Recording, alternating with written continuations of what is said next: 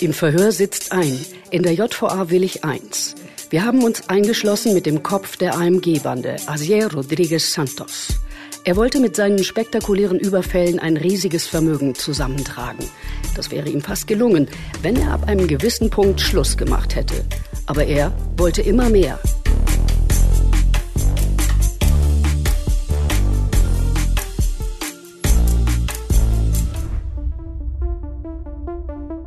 Mein Name ist Christina Pohl. Wir wollen in dieser Episode wissen, warum Asier Rodriguez Santos überhaupt nicht aufhören konnte, Geld mit Verbrechen zu verdienen. Schön, dass Sie sich entschlossen haben, auch weiterhin noch über Ihre Taten zu sprechen mit uns. Ich sage Hallo. Hallo.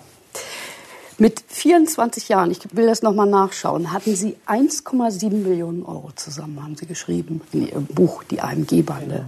Plus Autos, plus Uhren. Das steht da so drin und ich dachte, wow, wie macht man das? Sie hätten ja ab dem Zeitpunkt aussteigen können. 1,7 Millionen Euro, das ist schon irgendwie was, wo man eine Weile mit überleben kann. Ne? Mhm. Nach dem großen Coup von Corona, über den wir lange uns unterhalten haben. Was war denn so insgesamt Ihr Ziel überhaupt? Also nach diesem Coup habe ich auch erstmal aufgehört und bin ins Ausland gegangen und habe dort andere Investitionen gestartet. Sie sind in Dubai äh, eingestiegen in den Goldhandel. Genau. Also haben im Buch schreiben Sie das äh, genau. fand ich interessant. Sie hätten einen Bachelor in Gold gemacht. Genau. Ich habe da jemanden kennengelernt und äh, der hat mir so sehr viel beigebracht. Also vorher habe ich auch schon viel mit Gold gehandelt oder Gold gekauft, auch in Gold investiert und kannte mich daher schon ein bisschen aus. Und äh, diese Person, die ich dann da halt kennengelernt habe, der war halt im internationalen Goldhandel tätig. Mhm. Und der hat mir dann so gezeigt, was er so macht.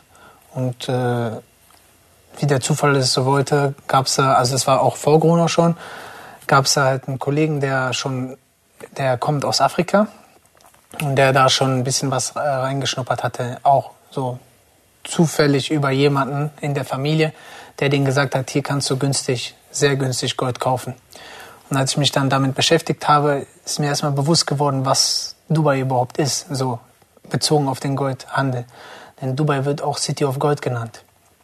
Das, also es kommt sehr, sehr viel Gold aus Afrika nach Dubai mhm. und dort wird das dann geschmolzen, zu Schmuck verarbeitet und verkauft oder als Barren zertifiziert. Also es gibt beim Goldhandel ähm, mit Goldbarren zum Beispiel gibt's äh, Zertifikate, zum Beispiel LBMA, also London Bullet Market, das ist dann ein Zertifikat. Wenn die Barren auf dieser Liste stehen, also eine Liste, wenn die Barren auf dieser Liste stehen, dann sind die zertifiziert für den internationalen Goldhandel. So, und damit habe ich mich dann unter, auseinandergesetzt und habe gesehen, dass man damit durch den Kontakt, den man in Afrika hat, sehr gutes Geld äh, verdienen kann. Und da War das denn legal? Ja, ja, das ist legal. Solange du also das im nicht. Im Grunde genommen haben Sie sich da eine legale Existenz aufbauen Genau, wollen, genau, oder? genau, genau. Solange du damit ähm, nicht, also solange du nicht vom, äh, weiß ich nicht, Lord of War oder so Gold kaufst, also von irgendwelchen äh, Generälen oder so mit äh, Kalaschnikows, ja, dann, äh, also dann ist das Blutgold. Das war kein Blutgold. Ja, das war vom, das hat mein Kollege da durch seine Familie, hat er das dort geschafft, äh, größere Mengen zu kommen, vom Kleinhändler, vom mittelständigen Händler. Also das ist dann so, die, Schlü die schürfen das dann dort, bringen das dann zum Händler und der verkauft das dann weiter und weiter und weiter. Und der hatte dann halt mehrere Posten, wo der dann da was gekauft hat, da zwei Kilo, da drei Kilo, so gesammelt und dann nach Dubai damit. Hm. Und wie haben Sie denn Ihr ganzes Gold verloren? Also warum waren Sie dann auf einmal hatten Sie keinen Cashflow mehr. Was war das Problem? Diese überraschende Wendung will ich den Leser fürs Buch vorbehalten. Ah, okay. Können Sie es vielleicht andeuten, was da passiert ist? Ich kann nur sagen, dass der Geldtransporter für diese Tätigkeit genutzt wurde. Der Geldtransporter aus Gronau, den haben wir dafür genutzt, äh, um unser Gold dort in Afrika hin und her zu fahren. Und dann hat die Ironie des Schicksals zugeschlagen. Ich wollte dann auch damit wirklich äh, Schluss machen. Also ich dachte mir, ich nehme jetzt das Geld, ich lebe woanders ich hole mir da eine Immobilie und versuche mein Geld mit anderen Geschäften ähm, irgendwie zu vermehren. Hat auch erstmal geklappt und dann ist leider etwas äh, schief gegangen und äh, hatte ich einen Cashflow-Mangel und dann dachte ich mir, oh, jetzt wird es teuer, wenn ich das nicht irgendwie wieder reinkriege oder vielleicht sogar am besten mehr, dann kann ich mir diesen Lebensstandard, den ich mir dann zwischenzeitlich aufgebaut habe, nicht mehr leisten. Und, äh, Was heißt denn das so Standard? Die haben hier auf dem Tisch, hier liegen irgendwie so Haufen voller Hunderter. Äh, da sind sie beim Uhrenkauf zu sehen. Hier wahrscheinlich im Klamottenladen. Was, Mhm. was äh, war das alles so wichtig und so teuer, dass man immer mehr wollte dann oder wie?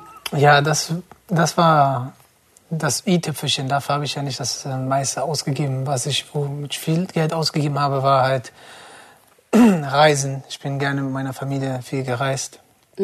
Ich habe gerne gut gegessen. So Also ist das hier ist ein Foto mit Palmen genau, und Sonnenuntergang. auf den Malediven.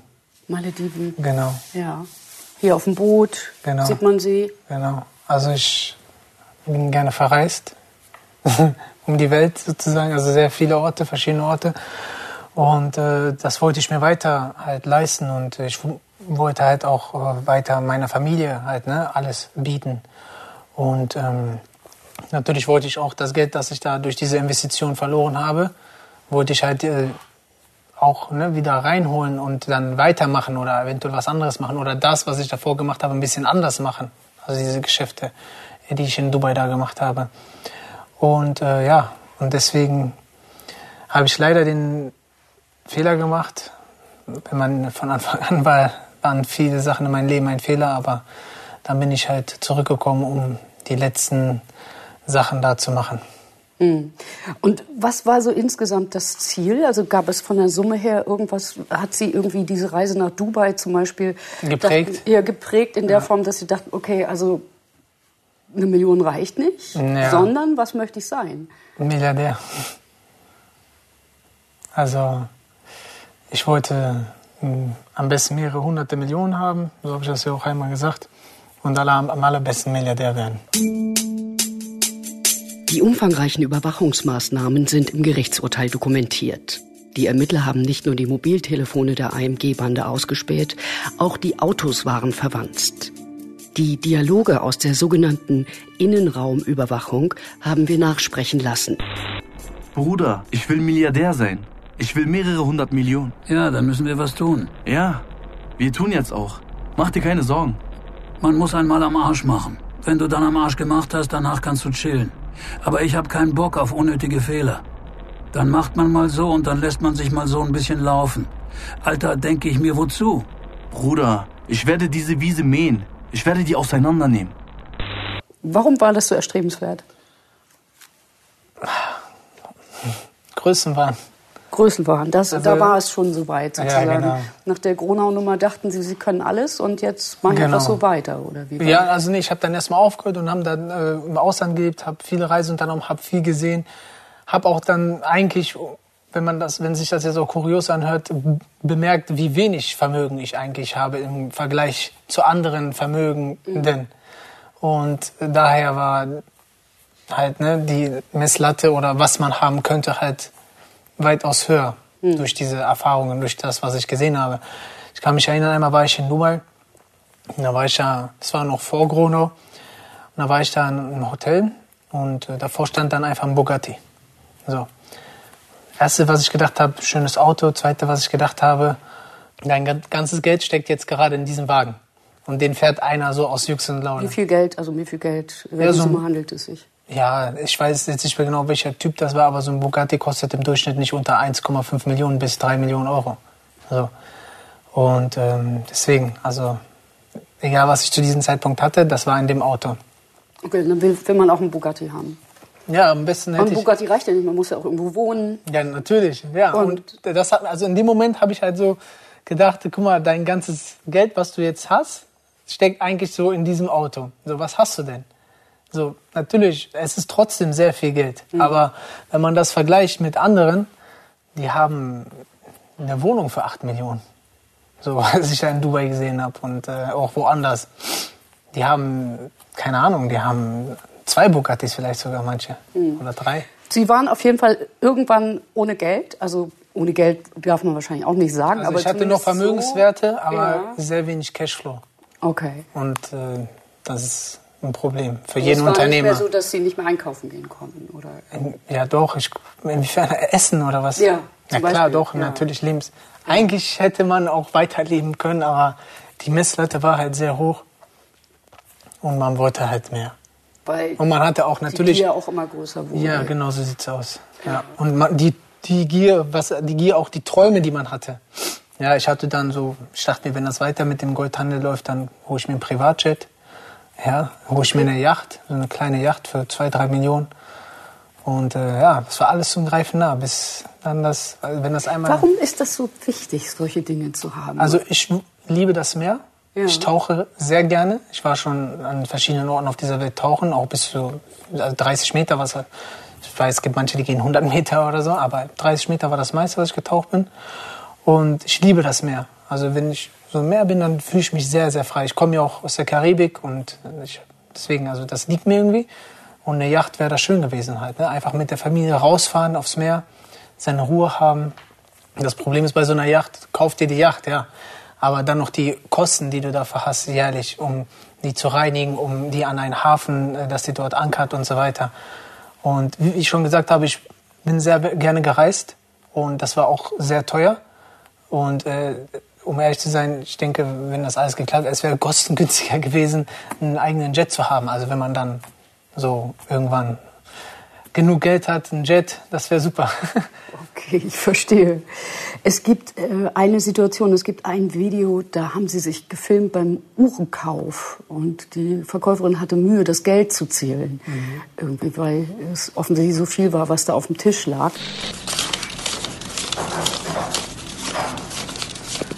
Da zählt man sich Wochen heißen, ich mache das jetzt mit der Maschine und fertig, sonst ist das ja alles.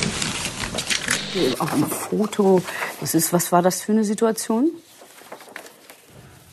Ja, da habe ich äh, für meine Frau eine Rolex so gekauft und auch, äh, ich muss kurz gucken, ja und mir auch eine gekauft, genau.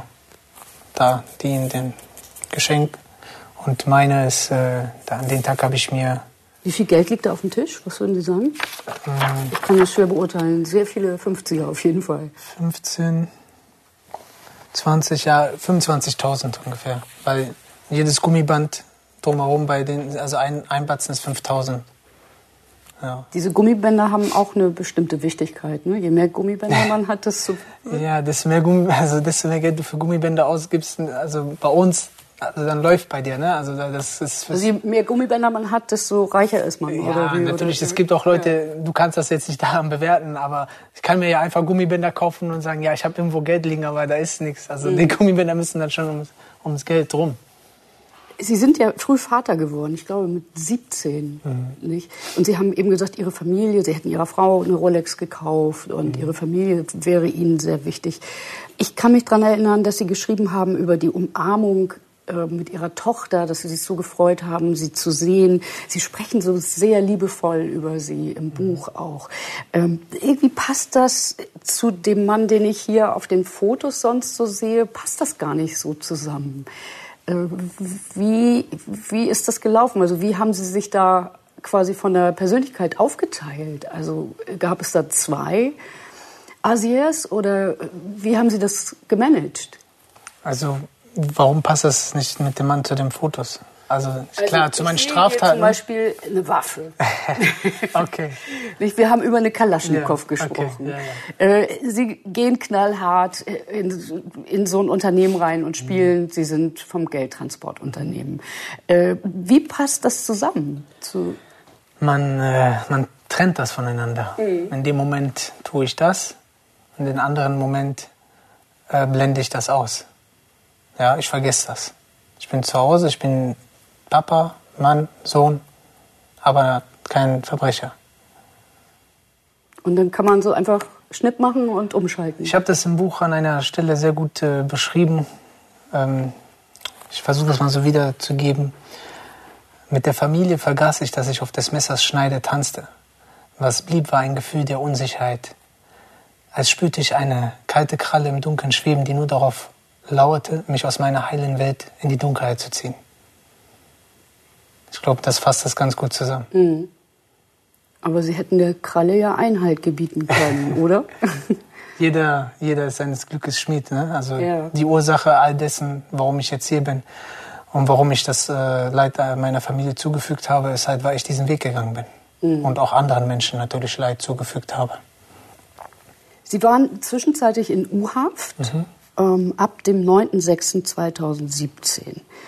Dann kamen sie nach Hause, haben ihre Tochter umarmt und haben sich wahnsinnig gefreut. Am 22.06.2017 sind sie dann einfach weitergegangen und haben, das war quasi 13 Tage nachdem sie entlassen wurden aus der U-Haft und ähm, haben einen Geldautomaten überfallen. Richtig? Also geplündert. geplündert. Geplündert. Okay. Und da haben Sie aber auch wieder, äh, wie soll man das sagen, das penibel vorbereitet, oder? Ja, genau. Wie, wie passt das mit 13 Tagen? Haben Sie das schon vorher gemacht oder wie haben Sie das angestellt? Mm, nein, nein. Ich bin rausgekommen, da habe ich mich direkt mit meinem Insider getroffen. Ja. Und der hatte mich dann überrascht mit einem Schlüssel, den er da schon vorher entnommen hatte. Er hatte sich aber die ganze Zeit nicht selbst getraut, das zu machen. Und zufälligerweise war ich dann gerade zur rechten Zeit am rechten Ort, wenn man da Recht und Recht sagen sollte in dieser Sache. Ähm, und dann hat er mir das gesagt, hat er mir erzählt, so und so Sache. Ich bin jetzt Störfallfahrer gewesen zwischenzeitlich. Was ist das? Also ein Störfallfahrer ist jemand, der zu den Geldautomaten hinfährt, um die zu überprüfen, mhm. wenn eine Störung vorhanden ist. Also der meldet jetzt zum Beispiel, ein Geldautomat ist ja nichts anderes als ein Tresor drinne mit dieser Hülle drumherum und darüber verbunden mit einem Computer. Und wenn der Computer sagt, hier ist eine Störung oder der Computer selbst hat eine Störung und der Bankautomat spuckt kein Geld aus, dann ruft die Bank äh, beim Sicherheitsunternehmen an, die für diese Geldautomaten zuständig sind. Mhm. Und sagen, hier ist eine Störung, schick mal den Störfallfahrer vorbei. So, der kommt dann dorthin. Der hat natürlich genauso wie die Befüller. Die Befüller, das sind diejenigen, die mit dem Geldtransporter kommen. Ja, der Störfallfahrer, der fährt meistens ein Caddy ganz normal Caddy oder so oder vielleicht auch ein Golf, ne? je nachdem welches Unternehmen. Und äh, die Befüller sind diejenigen, die mit dem Geldtransporter kommen, um die Geldautomaten zu befüllen. Mhm. So. Der Störverfahrer hat genauso wie die Befüller einen Tresorschlüssel und auch die Zugangscode und alles drum und dran, was man braucht, um diesen Geldautomaten zu sich drum zu kümmern mhm. als Störfallfahrer, um mal reinzugucken, um aufzuschließen, alles Mögliche. Und die Sache war, in diesen Unternehmen, die Schlüssel von den Störfallfahrern, die waren einfach für jeden zugänglich. In, in der Firma? In der Firma. Mhm. Und da hatte man nicht drauf geachtet, weil die werden nur benötigt, wenn eine Störung vorliegt. Also ist es nicht aufgefallen, dass er diesen Schlüssel einfach entnommen hat. Den hat er mir gegeben. Und dann musste ich natürlich observieren. Mittlerweile, davor war ja ein anderer, eine andere Straftat in Dortmund.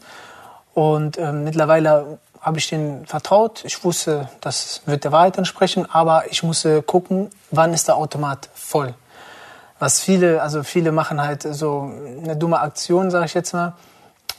Die Jungs aus den Niederlanden oder andere, die Geldautomaten in die Luft springen, nur die wenigsten äh, observieren den Geldautomaten und gucken, wann der befüllt wird. Mhm. Die fahren einfach nachts rum, suchen einen Geldautomaten, springen in die Luft und bekommen ein paar Euros.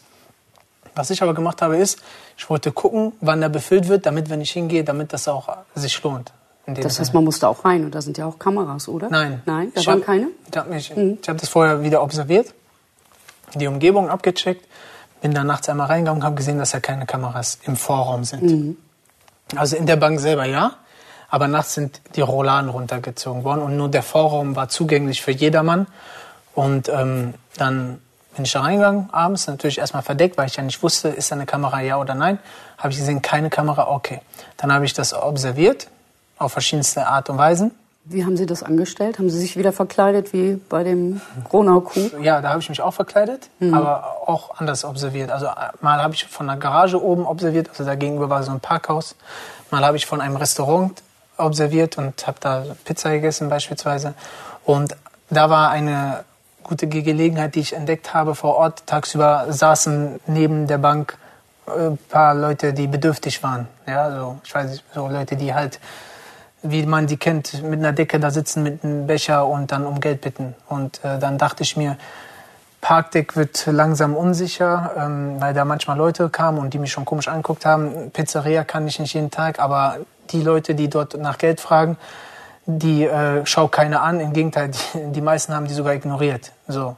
Und wollten, gar nichts, wollten das gar nicht sehen, das Elend sozusagen. Mhm. Und habe ich mich einfach so wie jemand verkleidet, der ein bisschen bedürftig ist und daneben gesetzt. Und Womit? Also wie haben Sie sich ausgestattet?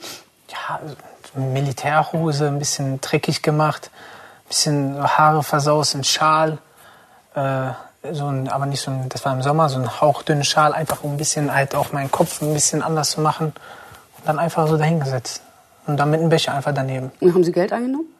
Ja, da haben manchmal Leute ein bisschen was reingeschmissen, aber das habe ich dann den anderen gegeben. Also ich habe denen dann, ich habe dann was zu essen geholt, habe denen das gegeben oder habe denen dann das so geteilt mit denen sozusagen. Weil äh, das wäre ja richtig scheiße, wenn ich dann äh, so tun würde, als ob ich bedürftig bin, obwohl ich gerade eine Bank observiere. Also in dem Sinne, dass ich dann auch noch das Geld behalte. Also Das ist schon so ein moralischer Kompass, oder? ja, Mama. Ich versuche, also ich habe damals äh, meine Regeln gehabt und habe halt meine Taten dadurch gerechtfertigt, dass man immer gesagt hat, ach, das sind doch sowieso die Reichen oder das sind doch sowieso die Banken oder die, das sind Großkonzerne, die haben genug und äh, die achten nicht viel auf andere Leute auch, die sind sehr egoistisch und äh, so könnte ich jetzt, äh, ne? natürlich ist es kein... Ist das so ein bisschen, äh, sagen wir mal, äh, denken Sie da an Robin Hood oder an wen denken Sie da als Vorbild zum Ja, Beispiel? Robin Hood ist da wahrscheinlich die bekannteste Person, die man mit dieser Mentalität in Verbindung bringt, aber da gibt es halt natürlich auch viele Also ich andere. nehme es von den Reichen und gebe es den Armen. In dem Fall war das zumindest im Teil so. Zum oder? Teil, genau. Ja. Ja. genau, unter anderem. Aber sonst haben Sie ja auch viele Rolex Natürlich, ich, gekauft. ne? eine Rolex ist ein Vermögenswert, Mhm. ne? also das steigt auch und das ist eine gute Geldanlage. Aber ich habe auch ähm, geteilt. Mhm. Ich will jetzt nicht irgendwie mich als Samariter oder so darstellen, aber ich habe geteilt. Gut, wie ging das denn weiter? Also äh, Sie hatten sich getarnt, Sie hatten das Genau. Objekt ausgespäht. Habe dann geguckt die paar Tage und dann habe ich gesehen, dass der Erfolg, also natürlich währenddessen habe ich auch schon alles vorbereitet. Fluchtwagen, Safehouse, dieses war ein provisorisches Safehouse. Ähm, genau, die Fluchtrouten abgegangen wieder, also über die Autobahn und so weiter, die üblichen Vorbereitungen. Sodass, wenn ich sehe, die befinden Geldautomaten, dass ich direkt am selben Tag zuschlagen kann. Und darauf habe ich ja nur gewartet. Und dann habe ich halt gesehen, dass sie den Geldautomaten befüllen. Da gab es noch eine lustige Situation.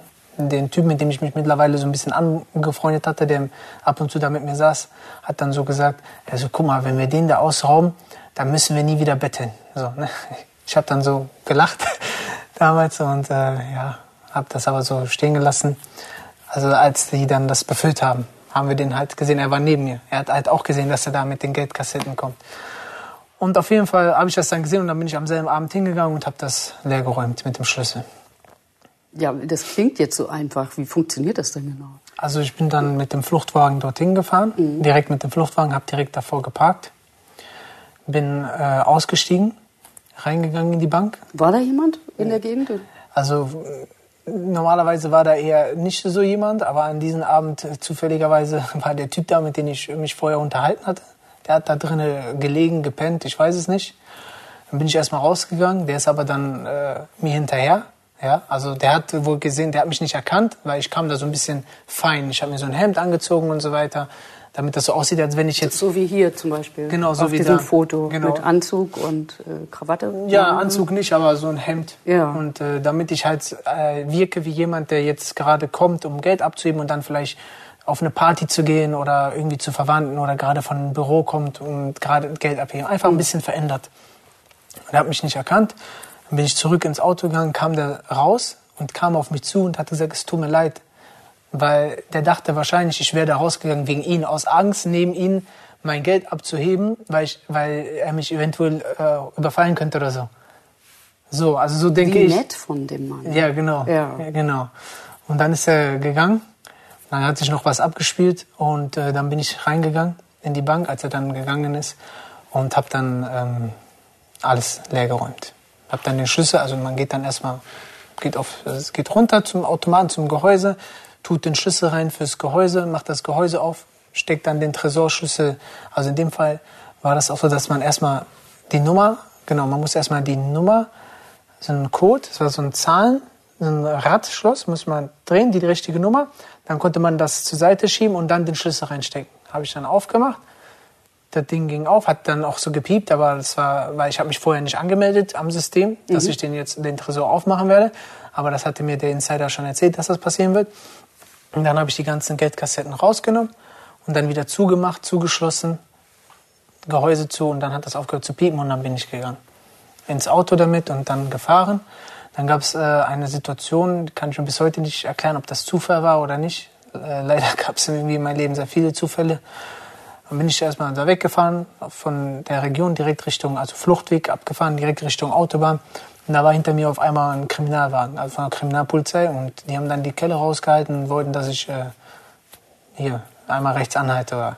Und äh, dann bin ich davon gefahren. Wie davon gefahren? Also die sind ja, Ja, dann hinterher ja- gefahren, oder? Ja, die konnten, also Ja. die, ich bin Audi RS7. Äh, Vielleicht erklären Sie mal, was das Ach so. bedeutet, wie viel PS da unter Ach der Haube ja, stecken. Über und- 600 PS. Äh, das ist, die kommen da nicht hinterher. In dem Urteil steht, dass es da einen Mittäter gegeben hätte bei diesem Überfall. Ähm, Bei diesen, äh, bei dem ja, Geldautomaten. ja, das war Fehlurteil. das, das stimmt überhaupt Nein, nicht. Sie haben das ganz allein Ich habe gemacht. das alleine gemacht. Die haben, die haben die Leute zu Unrecht verurteilt. Aber das ist ein anderes Thema. Da gibt es auch gar keine Hinweise, gar kein Indiz. Nirgendwo wird irgendwie erwähnt, dass ich das mit jemand anderes gemacht habe. War das nochmal so ein Schritt, so, ein- so, so ein Coup alleine zu machen? Sich war- nicht auf andere verlassen Ja, zu können? War nochmal was anderes. Ja. Ja. Waren Sie noch mehr aufgeregt als sonst? Oder wie, wie, was für eine Ja, Situation war das? Klar, du weißt, du bist auf dich allein gestellt und äh, du musst alles alleine meistern. Okay, und dann war die Polizei nicht mehr hinter Ihnen her, weil Ihr Audi so schnell war? Ja, genau. Also die Polizei, also die wollten, dass ich anhalte. Und dann bin ich davon gefahren und äh, die kommen dann nicht hinterher. Also die Autobahn, das Vorteil, den Vorteil, den ich hatte, halt, dass ich direkt auch, die Autobahn war direkt vor mir. Ich konnte direkt auf die Autobahn drauf und dann war vorbei. Da musste ich ab und zu ein paar äh, Autobahnen wechseln, vorsichtshalber. Also die waren nicht an mir dran oder so. Aber es könnte passieren, dass, äh, wenn ich dann die ganze Zeit auf derselben Autobahn geblieben wäre, dass dann die mich irgendwo abgefangen haben. Also bin ich dann erstmal auf die Autobahn, erstmal schnell weg, so 10, 20 Kilometer, dann wieder runter, dann durch Bundesstraßen, dann auf eine andere Autobahn und dann dort wieder Gas geben. Und wo sind Sie dann hin? In ein Safehouse, in das, äh, Nein, nein, das kleinere war, oder? diesmal musste ich pro, pro, improvisieren. Ich war ja auch alleine. Und äh, dann bin ich nach Düsseldorf zum, zu einem Hotel gefahren und dort in die, ähm, in die Tiefgarage. Und von der Tiefgarage direkt mit dem Fahrstuhl nach oben auf meine Etage. Meine Etage? Äh, auf, die, auf der Etage, wo das Hotelzimmer war. Ah, okay, verstehe. Da, da hatten Sie ein Hotelzimmer Genau, angemietet. ich habe da ein Hotelzimmer angemietet gehabt schon vorher und alles schon präpariert, vorbereitet. Ähm, da war dann eine Geldzählmaschine auch schon drin. Ja. Was hat die denn gezählt? Äh, 254.000 Euro. War das gut oder nicht? Das war angenehm. Weil Sie hatten ja bei dem Gruner Kuh erzählt, dass Sie ein bisschen enttäuscht waren, dass da so Ja, wenig drin war. In dem Moment war ich glücklich, weil dem Moment, ab dem Moment war ich dann äh, mit also Cashflow Millionär. Das war meine erste Million, so, die ich auf, ein- auf einmal hatte. Da waren Sie, ich, hab, ich sehe das hier gerade, 23 Jahre alt, meine 23. erste Million. Ja, genau. So, und dann steht hier in Ihrem Buch, bei einer Million höre ich auf. Das hat Genau. wohl nicht so richtig geklappt. oder? Nee, dann ging es jetzt richtig los. Womit zum Beispiel? Also was, was würden Sie denn sagen, wo haben Sie die falsche Abbiegung genommen? Also wenn man hier zum Beispiel auf den Tisch guckt und Waffen sieht, die Kriegswaffe, die Kalaschnikow, äh, wo, wo war da die falsche Abbiegung? Also das mit den Waffen, das kam ja erst hinterher, nachdem ich nach Deutschland zurückgekommen bin. Ja. Sonst eher nicht. Und ähm, die falsche Abbiegung, wie meinen Sie das? Ja, also wo sind Sie da falsch abgewogen, an welcher Stelle? Also Ich bin schon falsch abgebogen, als ich ein kleiner Junge war und das erste Mal klauen gegangen bin.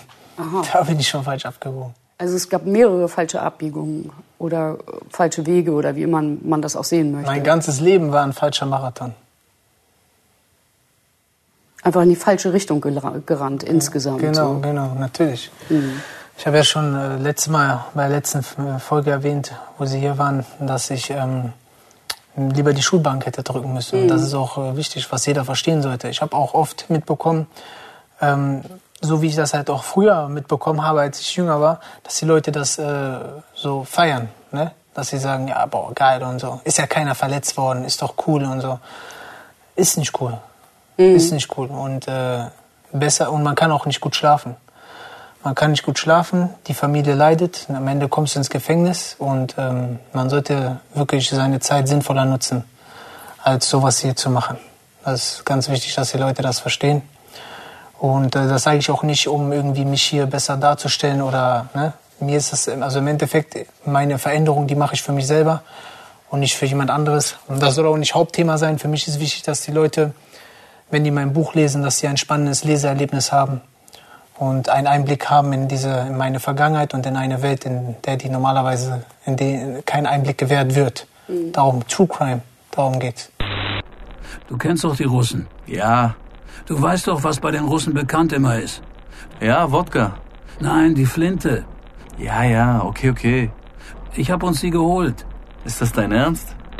Ich verstehe, dass Sie jetzt anders denken darüber, aber wenn man so diese Überwachung sich nochmal anhört äh, bzw. anguckt, äh, da hat man schon den Eindruck, so ging es mir zumindest, dass sie schon auch protzten damit, mhm. so mit den Waffen, mit der Kalaschnikow zum Beispiel. Also Und dann gab es äh, eine Konversation, da ging es darum, äh, da haben sie sich unterhalten, dass das eine Kriegswaffe ist. Der Schalldämpfer ist so lang, ne? Den Schalldämpfer kannst du genau dazwischenlegen. Und wenn der jetzt Dings, ne, kannst du genau in diese Richtung. Musst dich nur richtig hinstellen. Dann machst du Klick, Klick, Klick. Die ist brutal, Alter. Dann machst du einmal Brrrr und die rennen alle. Damit auf Auto, Bruder, und es ist vorbei. Nur um Angst zu machen, schießt du aufs ganze Auto. Das Problem ist, das ist eine Kriegswaffe. Nein, das ist doch keine Kriegswaffe. Was ist das denn dann? Laber doch nicht. Das ist eine Maschinenpistole. MP ist auch keine Kriegswaffe. Ja, aber ich meine, dafür kriegst du Kelle, wenn man das kriegt, glaube ich. Also das wussten Sie schon, dass das äh, klar, klar. als Kriegswaffe äh, klar, juristisch eingestuft wird. Ja, natürlich, wird. ja, natürlich. Mhm. Und da haben Sie gesagt, äh, Sie wollen die nur haben, nur um Angst zu machen. Mhm. Wie passt das zu diesem Konzept Gewaltlosigkeit das, und was bedeutet das genau? Also das gab zwei Aspekte war, haben da bei der Sache eine Rolle gespielt, wo ich das gesagt habe. Also als erstes ich äh, bin gerne auch auf den Schießstand gegangen. Mhm. Ich, äh, ich mag das mit Waffen zu schießen, nicht auf Menschen, nicht auf Personen. Ja, ist auch nicht verwerflich. Klar, in Deutschland ist es verboten, eine Waffe zu haben. Es gibt andere Länder, da ist das nicht verboten. Ähm, in Amerika zum Beispiel, wenn du da einen Waffenschein hast oder so, dann kannst du zu Hause eine Kriegswaffe haben. Ja? Warum das so damals erwähnt wurde, ist, zu diesem Zeitpunkt ähm, hatte der, das war nach Corona und nachdem ich aus Dubai zurückgekommen bin, hatte der Kollege, mit dem ich da gesprochen hatte, zu einem einen Konflikt mit jemandem. Die Leute waren auch bewaffnet. Okay? Und dann hat man halt so gesagt, ja, wenn die kommen, wenn was ist, wir sind bereit, sozusagen, okay? Und andere Sache ist wiederum die geplanten Sachen. Durch diese Aktion in Dubai habe ich äh, ein bisschen meinen Verstand verloren. Okay. Und äh, merkte, dass ich eigentlich Richtung äh, Abgrund gehe, bezüglich auch anderer Angelegenheiten, die dann darauf gefolgt sind. Und dann haben wir die nächsten Sachen geplant. Und die nächsten Sachen waren ganz anderes Kaliber als vorher. Und die konnte man nicht anders umsetzen, so wie wir das halt geplant haben. Und man musste dann damit halt rechnen, dass man verfolgt wird oder dass man eventuell, dass auf jemanden auch geschossen wird. Ja, dass auf uns geschossen wird. Und da wurde dann halt gesagt, wenn du dann so auf die Motorhaube schießt, dann lassen deine Verfolger von dir ab. In dem Moment, in dem Fall wären das natürlich äh, die Polizei gewesen. Mhm. Also ein, zweimal auf die Motorhaube oder in die Luft schießen. Ich erinnere mich an die Situation, dass Sie sagten, Feuerlöscher wären auch ganz gut. Das war, ja, nach der... Das ist sozusagen die Steigerung in Richtung... Genau, äh, also Feuer war Feuerlöscher die Option. Mhm. Und danach, ne, wie gesagt, deswegen ähm, gar nicht diesen Weg anfangen, weil egal wie sehr du versuchst, deine Regeln zu befolgen, am Ende weißt du nie, wo das Ganze hinführt. Also das hat keinen Segen. Mhm. Das hat alles keinen Segen. Und in der ganzen Zeit, was dachte eigentlich Ihre Frau, was Sie den ganzen Tag machen? Warum Sie mit solchen Uhren nach Hause kommen? Immobilien verkaufen und äh, andere B2B-Business-Angelegenheiten, Baumarktprodukte, unternehmerische Angelegenheiten, legale Sachen. Sie haben eine Umschulung gemacht auch tatsächlich. Genau, habe ich ne? angefangen, angefangen zum Immobilien, ne? Immobilien, Immobilienkaufmann. Ich bin gelernter Maurer und dann habe ich eine Umschulung gemacht zum Immobilienkaufmann. Leider nicht äh, weiter verfolgt. Das ist eine Angelegenheit geschehen, die, wo ich sozusagen meinen Platz verloren habe, meinen Umschulungsplatz. Ähm, aber ich hätte, wenn ich wirklich dahinter gestanden hätte, noch mehr, hätte ich vielleicht einen anderen Platz finden können. Und, aber mir fehlte dann einfach die Motivation. Mhm. ich wüsste trotzdem jetzt gern noch mal von Ihnen, wie Sie das alles unter einen Hut gekriegt haben. Ich stelle mir das wahnsinnig stressig vor, wenn Sie zu Hause so tun, als wären Sie Immobilienkaufmann. Und da müssen Sie auch eine Rolle spielen. Mhm. Sie müssen draußen eine Rolle spielen, mhm. als jemand, der easy mit Waffen umgeht und äh, den einen oder anderen Kuh. Da muss man ja auch so ein bisschen was vor sich hertragen. Mhm. Wie haben Sie das unter einen Hut bekommen und Wissen Sie eigentlich, was würden Sie sagen, welcher von beiden waren Sie? Also wer sind Sie? Schöne Frage. Wer ich bin? Ah, also ich bin auf jeden Fall jetzt ein anderer Mensch als vorher. Mehr derjenige, der bei der Familie war. Und der andere, der ist Vergangenheit. Hm. Aber wie haben Sie das damals in der Zeit gemanagt? Also wie haben Sie das, muss das nicht ein irrsinniger Stress gewesen sein? Ich habe zu Hause meine Ruhe gefunden. Okay.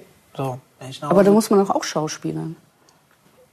Ja, was heißt Schauspielern? Man muss da, das kann man ja nicht vergleichen. Wenn du in ein, in ein Unternehmen reinfährst und dich ähm, als äh, Sicherheitsmann ausgibst, der du nicht bist und gerade eine Straftat begehst, dann ist das zu Hause, Immobilienkaufmann zu spielen, ja wohl das kleinste äh, Problem.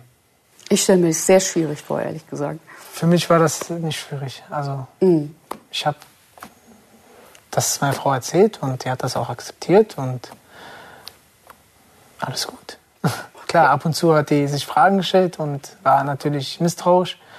Aber ich, ja, was soll ich denn machen? Ich musste das weiter so tun, als ob. Ich hatte denen versprochen, dass ich nie wieder straffällig werde und dass ich mich von sowas fernhalte. Und deswegen. Der Einzige, der die ganze Zeit Bescheid wusste, war der Polizist, ne, der sie immer wieder verfolgt hat.